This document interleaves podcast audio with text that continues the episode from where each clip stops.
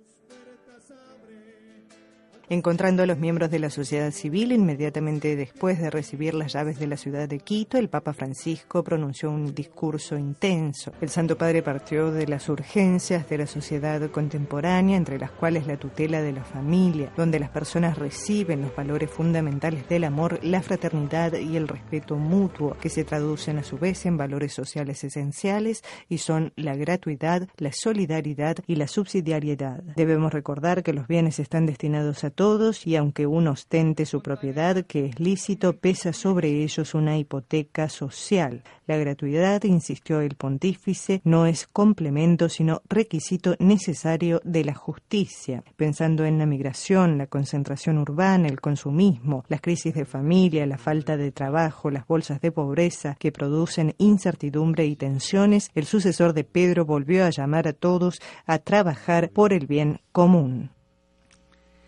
Me alegra poder estar con ustedes, hombres y mujeres que representan y dinamizan la vida social, política y económica del país.